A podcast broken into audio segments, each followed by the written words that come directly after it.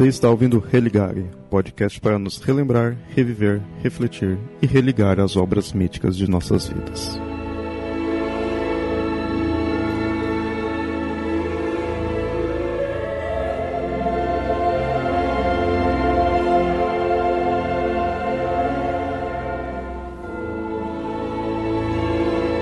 Muito bem, ouvintes. Esse é o episódio 6 do podcast Religare Tolkien. Lembrando que é um podcast para nos relembrar do livro, reviver nossas leituras, refletir sobre a história e nos religar com a obra do autor. E no episódio de hoje é o livro A Lenda de Sigurd e Gudrun. Antes de começar, alguns recados. Siga-nos nas redes sociais, facebook.com.br papolendário e no Twitter como arroba mitografias ou arroba papolendário. Se tiverem algo a comentar, enviem e-mails para contato@mitografias.com.br ou comentem lá no site. Esse episódio só existe graças ao apoio dos padrinhos e madrinhas do Mitografias. Caso queira contribuir com o valor que achar melhor, acesse padrim.com.br/mitografias. Bom, agora fiquem com o episódio.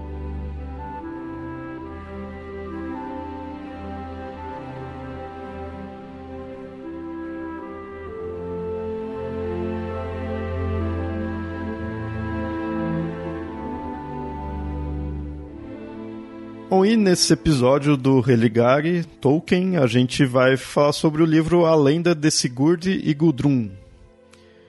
Mais um livro aí do Tolkien e que também não é, como no anterior, não é de uma história original dele em si. Né? Já ele é feito em cima de uma narrativa mítica já lendária, eu diria, no sentido de que tem muitos conceitos históricos né, nessa lenda. É, se caso alguém não ligou ao nome desse livro, que ele, que ele vem como Sigurd, é o Siegfried. Né? Siegfried seja, é mais conhecido. Assim, é mais fácil as pessoas ligarem esse nome. Né? Sigurd, nem todo mundo não, não se encontra tanto. Né?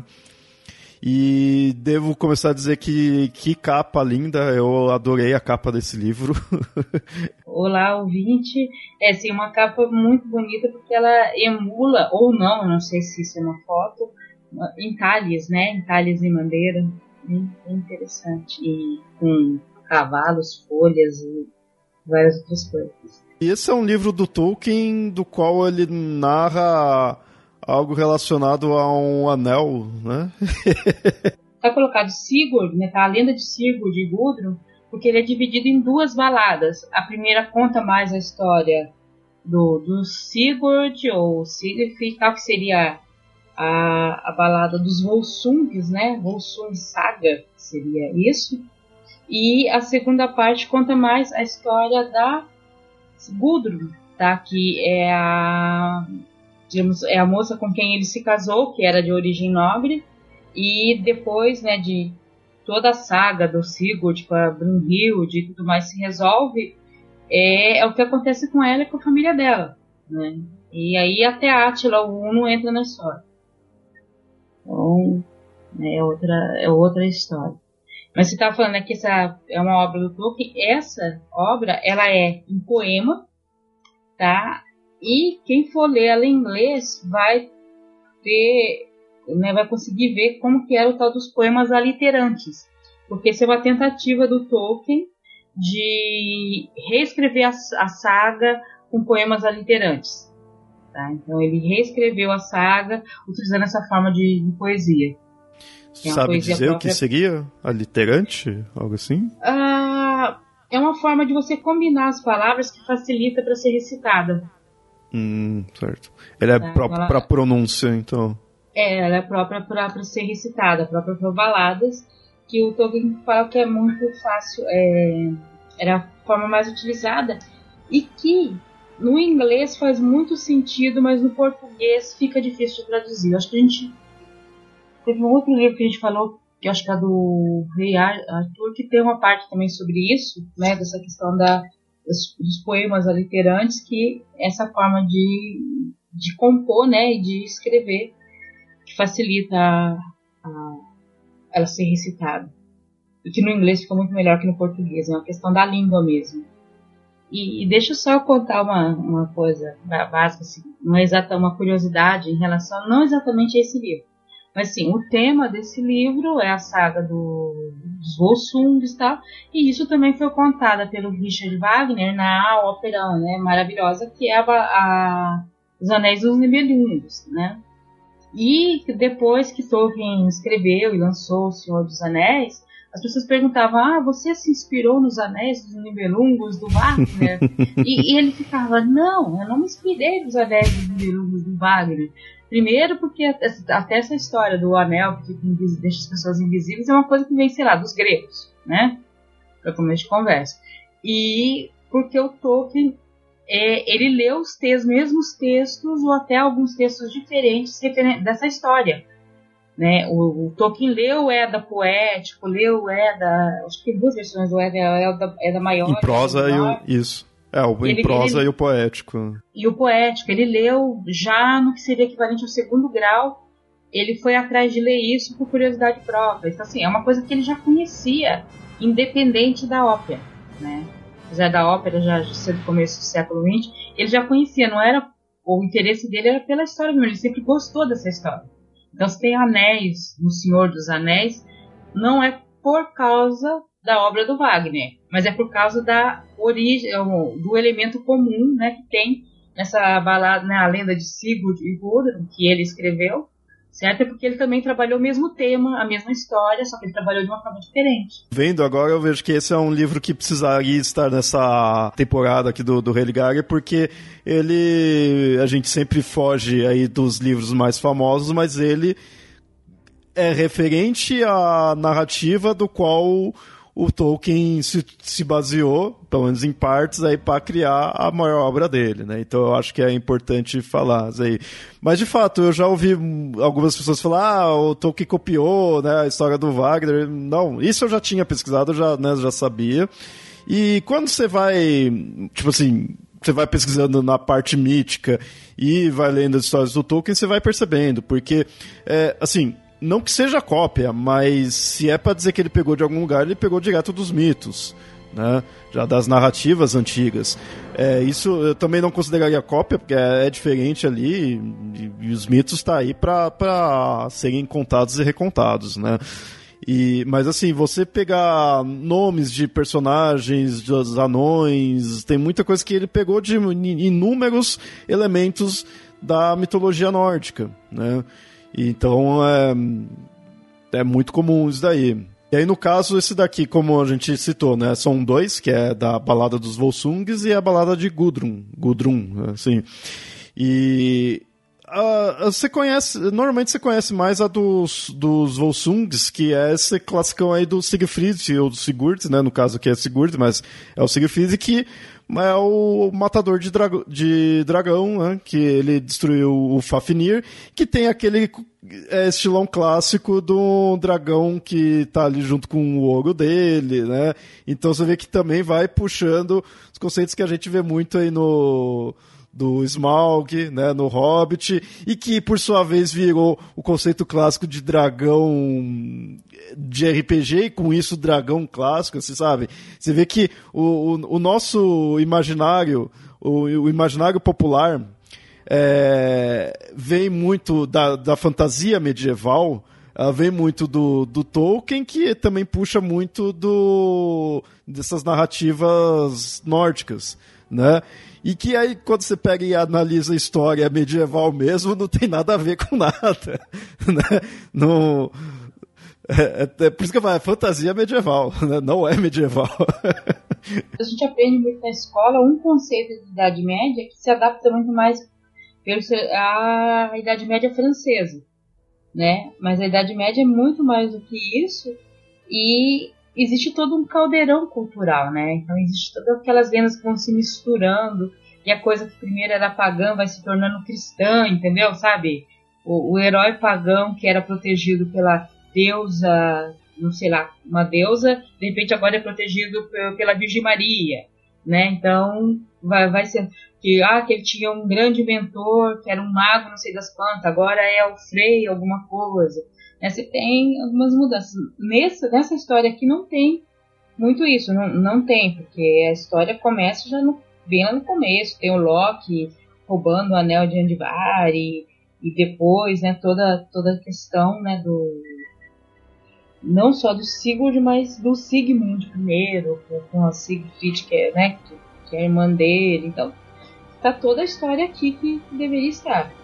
Você citou o Loki, é, agora eu fiquei numa dúvida, que assim, essa lenda, essa narrativa do, do Anel do, do, dos Nibelungos aí, do, do Siegfried, ela tem várias versões, a gente até tem um episódio sobre o, isso daí, e lá a gente conta pelo menos umas duas ou até mais versões da narrativa, e assim, é, ela tem uma narrativa bem mítica, que onde você vê o Loki, você vê o Odin, né? Tem tudo isso daí e também tem umas narrativas mais históricas, né? Que você percebe que os deuses param de aparecer ali, no máximo tem alguma algum empurrão deles, mas não chega a mostrar tanto.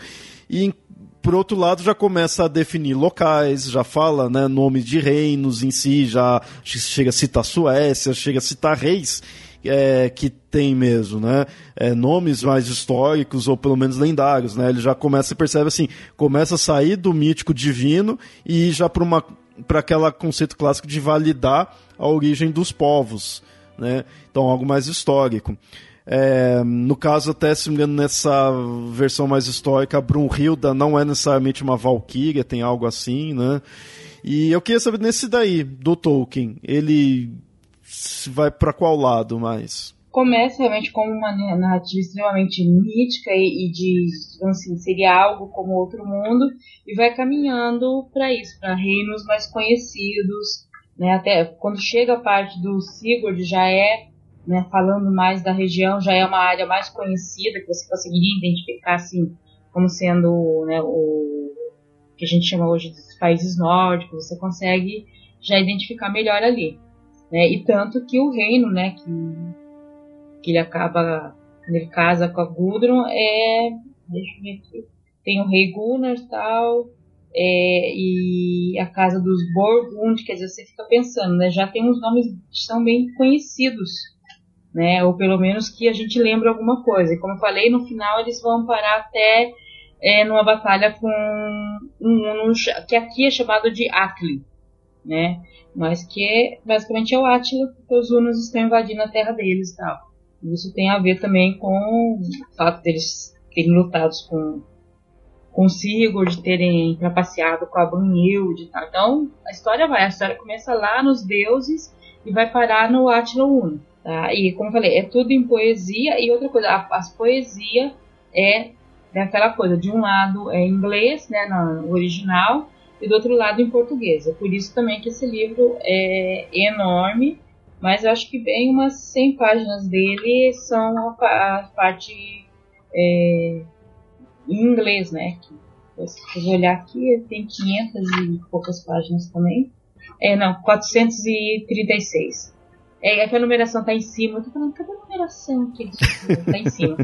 439, exatamente. E boa parte de, disso, né, eu acredito bem quase que umas 150 páginas são a, a parte em inglês. O que traz de novo tam, também aquela questão né, desses livros do Tolkien, que, que é do, dos trabalhos acadêmicos dele, o cuidado né, que eles tiveram na Martins Fontes de trazer esse original para quem lê em inglês poder fazer a comparação. A gente falou aí no início que é, essa obra dele é relacionada a do, duas baladas, né? Que é do, do Sigurd e, do, e da Gundrun. Só que no livro é separado também, porque na verdade elas são histórias que se complementam, né? Sim, são, são separados.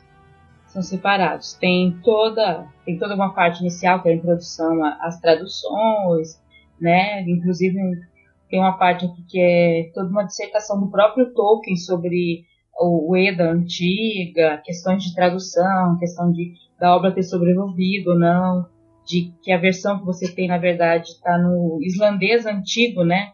Porque é, é, o que sobrou, é o que você tem, tá? Tem toda uma parte. Aí tem toda a poesia, o poema do primeiro, que seria a Volsung Saga, né? Que começa tudo do início, quer dizer, a primeira parte que é o início, que é essa parte com os deuses, e depois vai, vai andando, né? Aí tem todo um comentário sobre essa obra, tá? Tem todo um comentário sobre esses poemas, e aí depois você tem o, a, a balada da Gudrun, que é um pouco menor, e depois comentários sobre isso, né? Tanto sobre o, o conteúdo, sobre como essa, essa, esses comentários foram feitos pelo Christopher Tolkien, né? E tem um pouco a respeito de tradução e também comentando a, a saga em si.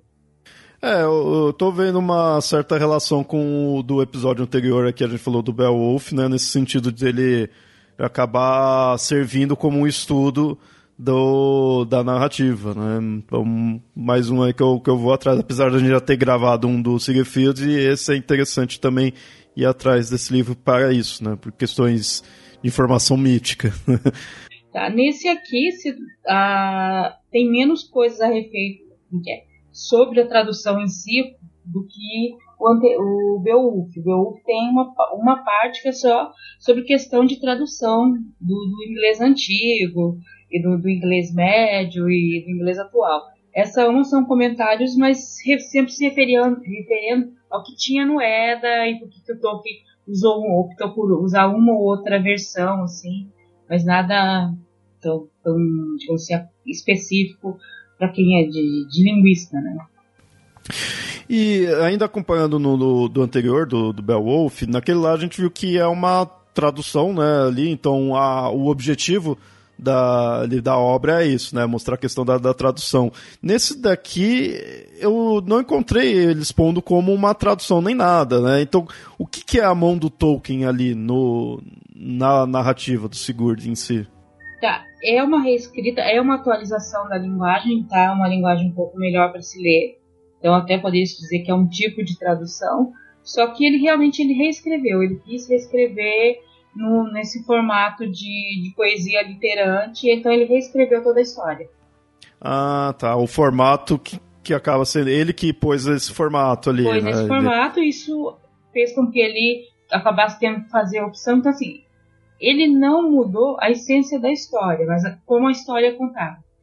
Hum, isso aqui. Ah, um reconto. Então, e ele né? teve que fazer algumas opções de usar, usar ou não uma versão da história ou outra, mas nada, sabe assim, que, que, que vamos assim, que mutilou a história.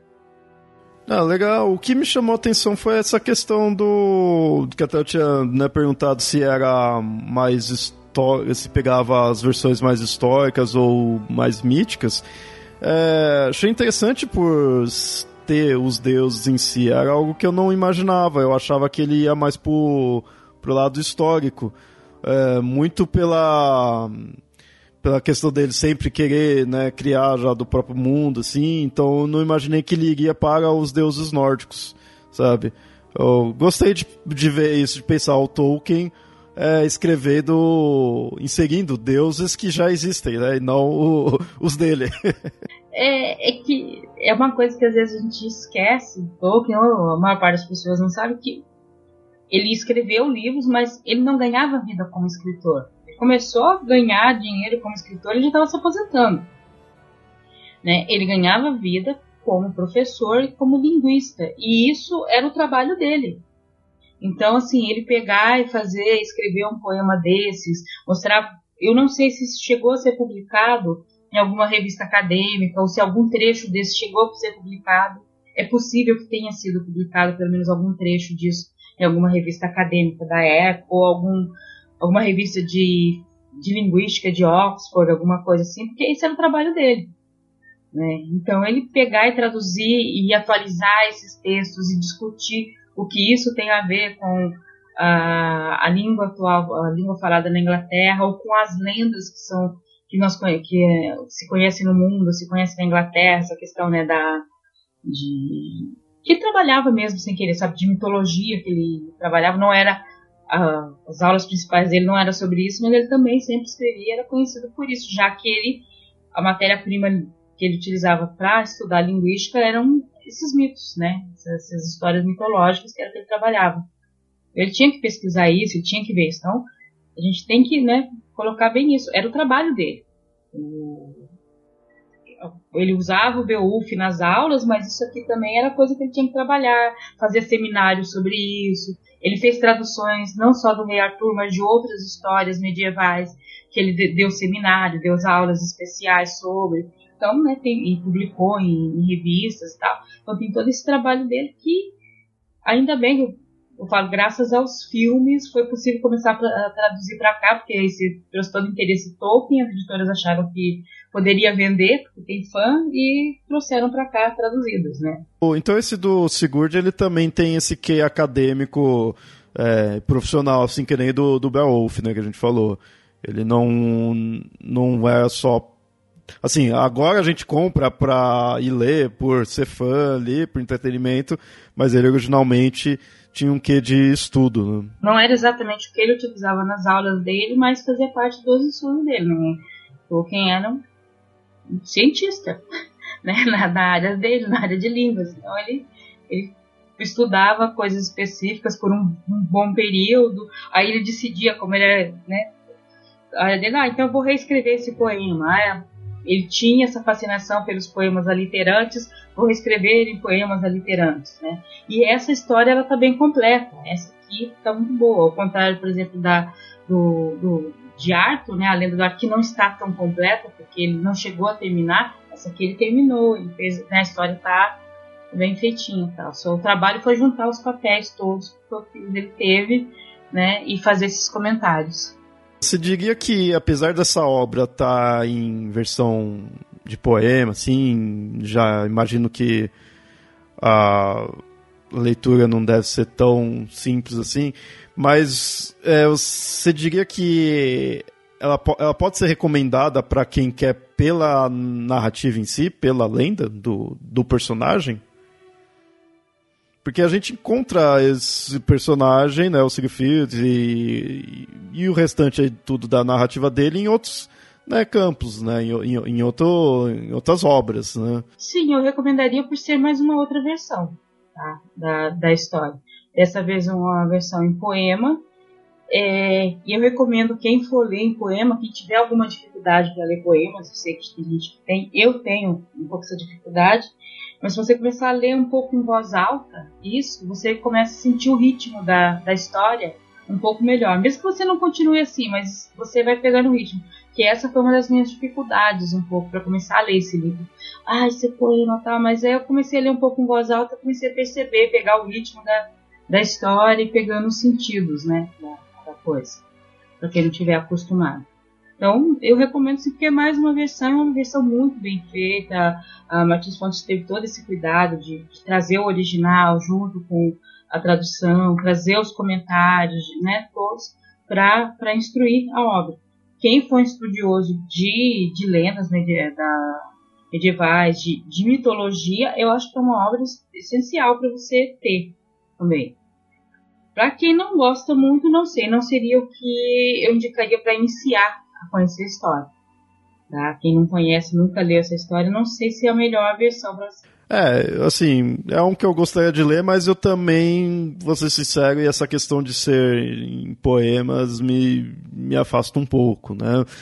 Como eu já conheço a lenda do Sigurd, é, eu já, já li várias vezes, né, já conheço os detalhes, então eu acho que pode ser interessante, porque não é, é aquela coisa assim, eu já sei até onde vai, né, eu já sei o que vai acontecer ali tudo, então eu acho que pode facilitar a leitura de algo em, uma, em um formato diferente, né, em um formato que não estou acostumado. A pessoa tem que nunca realmente lido nada sobre mitologia, nunca visto nada para não ter uma noção dessa história. E pela história inédita, para conhecer quais são as reviravoltas, você vai se decepcionar, porque é uma história bem conhecida, né? Muito conhecida. É mais pelo formato, pela nova versão, certo? Para saber como é que ele trabalhou os personagens aqui, qual que ele tornou mais, mais, mais aceitável, mais palatável, menos palatável, né? Quem que virou maior ou menor vilão na sua versão, né? Então acho que isso é, isso é interessante. Mas é, é mais uma versão de uma história que é bem conhecida. É, é, é, é uma história bem conhecida. É a história de um anel que onde todo mundo fica cobiçando e de, de alguém que vai lá enfrentar um dragão que mora entre muito ouro, né? Então é bem conhecido. como eu li esse livro já tem um, um tempo razoável, eu estava folheando, mas eu não não achei aqui a parte específica. Mas tem uma personagem, uma da, da, das filhas né, da, da casa dos Volsungs, que ela, é, ela tem vários irmãos e os ela casa com o rei e os irmãos ficam aprisionados na floresta e vão sendo comidos por lobos e tal. Aí eu lembro, putz, isso, isso tá na história também de Beren Lúthien, sabe? Só que tem lá os, os elfos que são comidos pelo lobo, pelos lobos e tal, né? Aí você fala, bom, você já sabe de onde que ele tirou aquele fato. Colocou em outra história, em outro contexto, mas as pessoas serem aprisionadas serem comidas aos poucos por lobo, tem aqui. Né? Então é bem interessante você ver onde pegou as coisas, né? É, a gente vai ler essas histórias, né? No caso, você já leu assim tudo, e já, a gente já sabia da onde o Tolkien tinha tirado. Talvez um elemento ou outro não, não se lembrasse, mas já sabia que tinha isso daí. Eu acho que deve ser interessante para quem não é tão próximo assim de mitologia e aí tá conhecendo Tolkien e tudo, aí depois vai atrás da.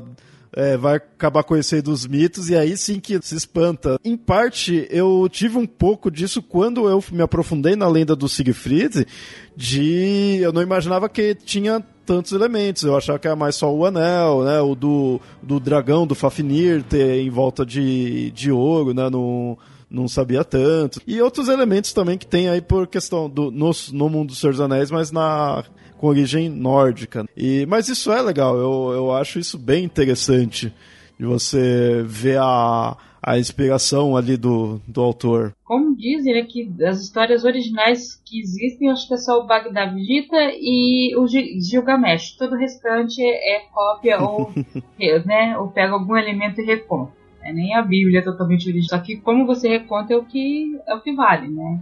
ver como você faz a história aí pra frente. E isso é o interessante, você vê que o Tolkien ele fez uma, uma puta história é, inspirado em elementos míticos, mas ele também tem o livro do qual é, ele mostra essa narrativa. Então você vê que é, não era aquela coisa, ah, vou pegar. Isso também seria um pensamento, acho que só hoje em dia que teria, não sei, né? Mas assim, ah, vou pegar isso e pôr na minha história e acabou, né? Não, ele mostra bem que ele era um estudioso disso daí, né? Era um estudioso de línguas, era, mas é, também era da cultura e do, das narrativas né, antigas. Então era algo. É, eu, eu assim é, não, não querendo me comparar nem nada, porque eu não escrevo em si, mas eu entendo a cabeça do Tolkien nesse sentido, sabe? Pô, eu adoro é, N mitologias, N narrativas ali. Quando eu for escrever, se eu for escrever algo, com certeza eu vou pegar elementos dali, sabe, do que eu achar interessante, pensar como que seria tal história, se, eu, se acontecesse de outro jeito, ou coisa do tipo, sabe? Isso é muito comum. Que é como funciona. E aquela coisa, o Tolkien não era escritor de carreira. Então, tem gente que às vezes reclama das obras dele, ah, porque é meio lento e tá. Ele é um escritor de uma outra época e ele não era um escritor que tinha a mentalidade, olha, preciso vender os livros de todo jeito, então tem que usar uma linguagem mais fácil, tem que colocar aqui um elemento de surpresa. Não, ele ia escrever na história como ele achava que tinha que ser. E como, e como é, muitas histórias que ele escreveu eram baladas, eram sagas, você pegar o Senhor dos Anéis, são, é uma saga enorme, tem vários personagens que depois se reconta o que aconteceu com cada um deles no meio da, da, da batalha ou no meio da saga e tal. É esse estilo, é nesse estilo que ele se inspirou, nas sagas. Né? Ele não se inspirou nos escritores da época que já escreviam de outra maneira. Mesmo na década de 40, 30, as pessoas já escreviam de uma maneira muito mais moderna e o Tolkien escreveu de uma maneira mais antiga. Talvez por isso que né, o pessoal tenha encantado, porque era uma coisa totalmente diferente do que se encontrava. Né? Eu começo a falar de Tolkien, olha, me, me desculpe, ouvinte, é, vai ser muito difícil falar mal dele. Não, por isso você está aqui, por isso você tá aqui. ah, e, então, e aproveitando, esse livro, você conseguiu quando, onde, como? Eu estava tentando lembrar quando foi que eu, eu comprei ele Tá? Eu comprei acho que logo assim que saiu, isso 2011 por aí, mas eu não li ele logo. Tá? Tem muito livro Tolkien que eu comprei e não li logo. Eu li ele, eu acho que há uns quatro anos atrás que eu peguei ele realmente para ler. tá, esse livro e, e ler. Um dos motivos que eu demorei para ler é justamente a questão de ser em poema, né? Mas eu falei, não, eu preciso conhecer melhor essas histórias que tinham no Eda, melhor essas lendas antigas de e eu tinha um livro aqui. Então, vou pegar o livro para ler, né? Aí eu comecei a ler, um pouco lentamente, eu demorei também para ler, acho que uns quatro meses para ler o livro, mas eu li tranquilamente, tá? É claro que, só explicando para o ouvinte, quando eu pego um livro desse que eu vou lendo mais lentamente, geralmente eu estou lendo outro livro junto também.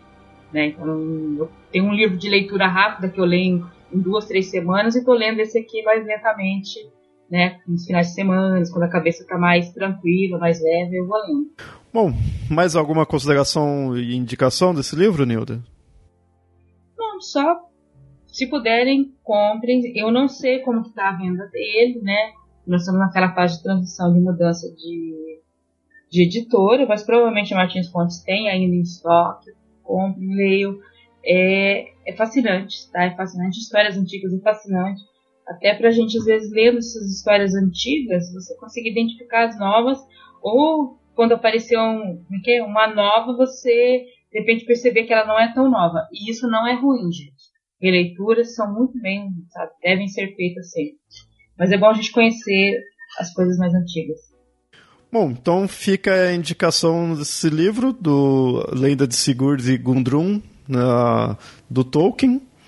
E tenham força, ouvintes. É, o livro está em outro formato ali, mas eu acho que vale a pena. Né? Gente, na verdade, eu acho que é importante a gente começar a ler outros formatos também, sabe? E isso é uma dica que eu dou a mim mesmo, sabe? Porque eu também tenho certa dificuldade com isso. Mas eu acho que é importante a gente se acostumar. É como, da mesma forma que é interessante você ver coisas de outras línguas, assim, que é diferente, é, é bom, eu acho que outros formatos de, de leitura também é, é importante, né? Então fica a indicação aí. É, enriquecer a vida e enriquecer seu, né, seu cérebro. Beleza, então a gente fica por aqui nesse episódio e até mais.